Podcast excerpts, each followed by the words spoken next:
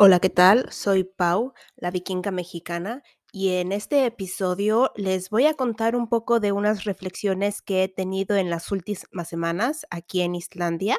Estamos entrando al otoño y ya se siente el clima y el ambiente en las personas un poco más deprimidas.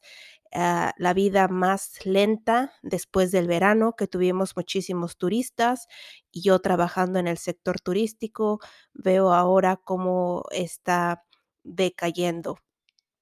Además de eso, bueno, los niños ya entraron a la escuela y en general nuestras vidas están cambiando. Y precisamente quería hacer este episodio porque esta semana tuve una junta con los maestros de mis hijos uh, especialmente de mi hija de cuarto año. Y bueno, en esta junta estuvieron más padres de familia. Se me hace muy interesante cómo está cambiando todo en Islandia en general y bueno, algunas cosas extras que yo desconocía del país. Por ejemplo, uh, uno de esos es que la escuela está tratando de hacer que los niños y también los padres se reúnan fuera de clases para que se lleguen a conocer mejor, porque finalmente aquí en Islandia la educación primaria es de los 6 años hasta los 16. Entonces estás con el mismo grupo de personas durante 10 años y se les hace súper importante que, bueno, si los padres se conozcan entre sí y también que conozcas a los niños y viceversa. Eso se me hizo un punto importante y de hecho en nuestro salón están pidiendo que haya unas personas que sean los representantes del grupo para que organicen este tipo de actividades y falta muchísima participación. O sea, no hay personas, no hemos hecho casi cosas. El año pasado hubo dos eventos, uno donde tuvimos que ir a escalar en una montaña y otro donde se reunieron, hicieron juegos al exterior. Uh, yo no me postulo a esto porque, como saben, estoy ya de voluntaria en dos asociaciones sin fines lucrativos y esto ya es mucho para mi carga en general. Quiero seguir con ustedes en el podcast, haciendo los videos de YouTube, que esos los estoy publicando más seguido que en el podcast. Ahora me estoy dando oportunidad, un tiempo para ustedes, para hablarles más sobre Islandia. Y bueno, falta más participación en general,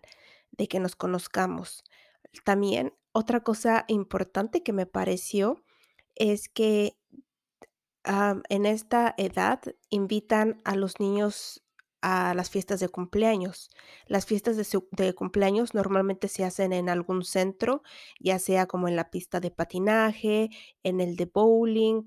eh, en un parque de trampolín o bueno, en algún otro lugar que no sea la casa de la persona, porque vas a recibir quizás entre 20 a 40 niños a la fiesta, dependiendo si se hace para todo el grupo o si se hace solo para niños o solo para niñas, dependiendo del género de, de tu hijo o hija. Y una cosa que mencionaban los papás y que es cierto y que me sorprendió también cuando mis hijos empezaron a ir a fiestas infantiles, es que nosotros los llevábamos y nos quedábamos en la fiesta. Y era un poco uh, difícil para nosotros estar con otros padres porque pues no puedes hacer una plática, estás solo viendo a los niños jugando, es un poco incómodo. Entonces luego aprendimos que lo que hacen en Islandia es que llevas a la persona a la fiesta de cumpleaños, los dejas y luego los vas a recoger. Entonces es una muy buena manera para los padres de deshacerse, entre comillas, de sus hijos, dejarlos y tener un tiempo a solas.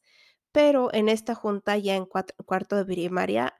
unas uh, señoras estaban diciendo que no les parece correcto que recibir a niños ajenos que a lo mejor nunca los has conocido, nunca los has visto y que cómo se pueden atrever los padres a dejar a sus hijos con alguien desconocido así por así. Eso se me hizo muy interesante escuchar de una islandesa porque esa era mi percepción también al principio, pero después como todos hacían lo contrario, pues también nosotros como borreguitos, ah, lo seguimos haciendo. Además de eso,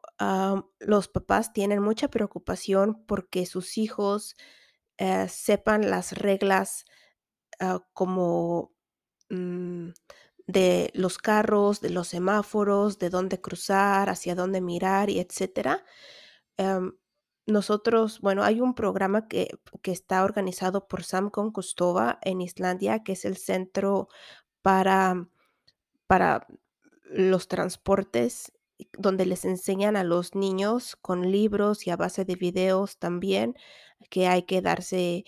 eh, mirar a los 2 lugares y seguir las indicaciones de los semáforos, entre otras cosas. Pero recientemente hubo un accidente muy feo afuera de la escuela donde atropellaron a un niño en bicicleta, porque el niño no se detuvo y los carros, aunque el límite máximo es de 30 kilómetros por hora, y en este lugar la calle se reduce a 1, a un carril, y además hay un tope, eh, la gente no puede entender cómo en primera sí el niño debía de haberse fijado mejor, pero también el automóvil no tuvo excusa alguna para bajar la velocidad y asegurarse de que el niño se iba a detener o que iba a pasar. Am, porque aquí en Islandia, desde el primer año de primaria, o sea, a partir de los 6 años, los niños pueden ir solos a la escuela y también ir de regreso a sus casas, em, ya sin supervisión adulta. Y también se utiliza mucho que después de clases los niños se vayan solos a algún otro lugar sin sus papás y simplemente, bueno, ahora con la ayuda tecnológica también se lleven sus teléfonos móviles y les llamen a sus papás de cualquier otro lugar diciéndoles como: "Ahora estoy visitando a esta persona, ahora estoy visitando al otro, o tuve que hacer el otro". Ah, los niños son demasiado independientes y es una cultura que confía mucho porque en general se sabe que Islandia es un país seguro. Pero, como les he dicho en el episodio de mi video de YouTube donde me robaron, la inseguridad en Islandia está comenzando y se está agravando, lo cual es muy triste para nosotros. Ha habido, ah, matanzas en los últimos meses, hubo un asesinato, una persona mató a sus vecinos, y aquí en donde vivo, que es parte de la capital, pero no en Reykjavik, se sabe que hay personas que están llamando a los niños ofreciéndoles dulces para que se suban a sus vehículos, y también en de hecho, ayer había un taxista que estaba diciéndole tanto a niños como a adolescentes, o bueno, personas adolescentes que casi son adultas, ah, de aproximadamente 20 años, que que el el autobús no servía y que debían entonces subirse al taxi. Eh, esto me está empezando a dar un poco de miedo también, que ya no se sabe, ah, en qué persona confiar, en cuál no, qué decir, qué no, y a mí me pone en un predicamento, porque como saben, tengo que trabajar, mis hijos llegan de la escuela a la una y media, me piden que salga con ellos a jugar y, pues, desafortunadamente, no todas las veces puedo. Yo estoy ocupada en mi trabajo, trabajo desde casa, en la computadora, en el ordenador, pero aún así no me puedo tomar el tiempo libre para estar de niñera, cuidándolos, acompañándolos, por miedo a que alguna persona desconocida vaya a venir y les vaya a hacer algo. Ah, esto es en el caso como de mis niños, que son no tan independientes como otros que veo que están más pequeños que ellos, que están solos todo el día, porque sé que sus papás trabajan. Igual no los critico, los entiendo perfectamente. Digo, yo soy muy agradecida de tener la oportunidad de trabajar en casa. Y también alguien me preguntaba el otro día, y estábamos platicando entre las personas con las que trabajo, ¿qué es lo que hace Islandia un país donde nos queramos quedar a vivir a pesar de las cosas buenas y las cosas malas que tiene? Porque no todo es ahora sí que maravilloso, también tiene sus cosas malas, como les he contado, especialmente en el sector de salud, que realmente países tercermundistas tienen un mejor sistema que aquí en Islandia. Y creo que la respuesta en la que coincidimos todos era que nos gusta Islandia por el estilo de vida, que es tranquilo, a muy a un paso muy corto,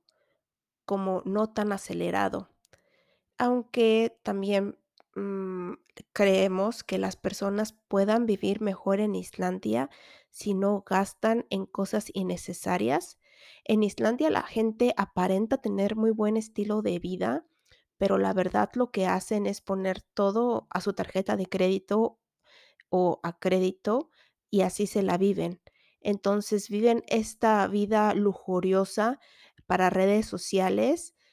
y para pretender que son alguien que no son, o sea, sí hay muchos que son súper mega ricos, ¿no? Tenemos los 2 polos opuestos,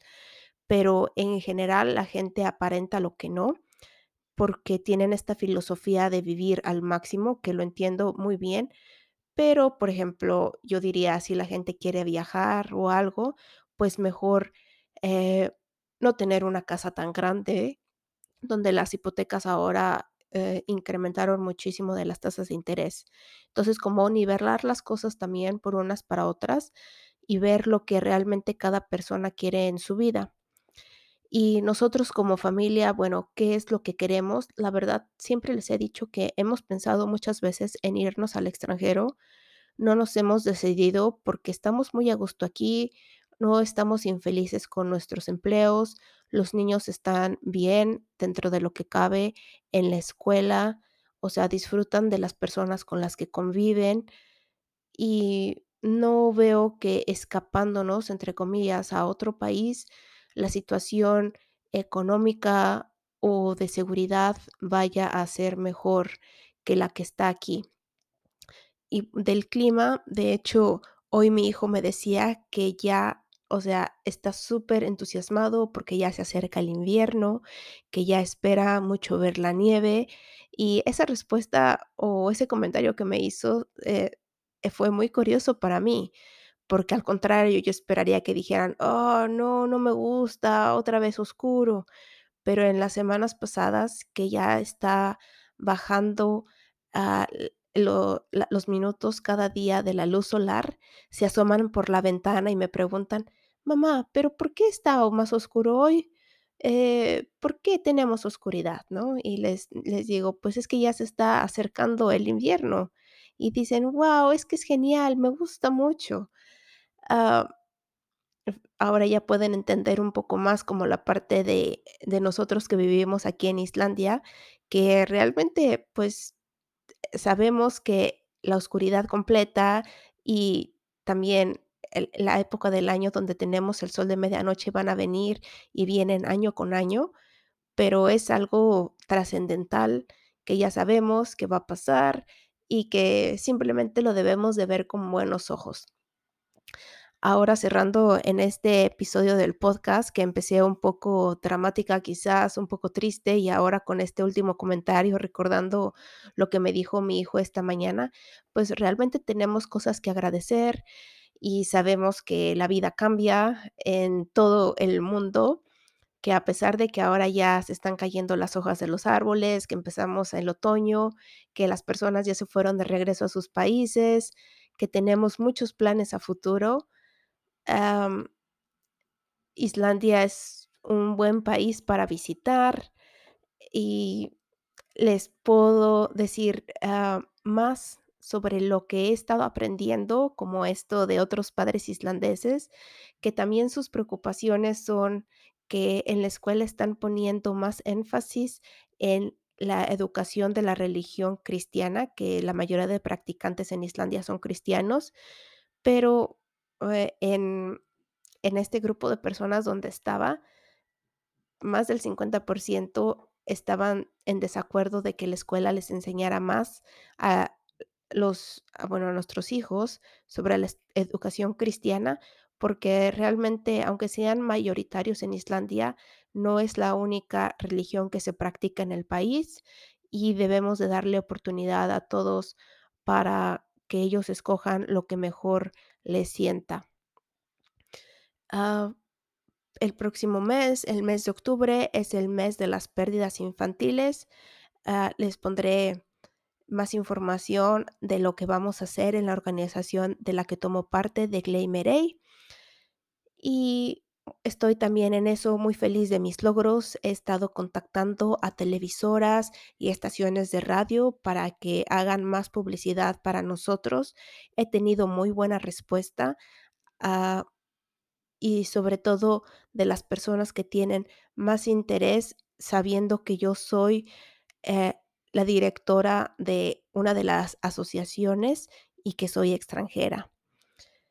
Muchas cosas positivas ah, que vienen aquí a esta parte del norte. Les mando muchos saludos desde Islandia. Soy Pau, la vikinga mexicana. Recuerden, estoy subiendo más videos a YouTube para que conozcan más sobre mi vida, sobre la cultura y sobre diferentes atracciones turísticas aquí en Islandia. Nos vemos hasta la próxima.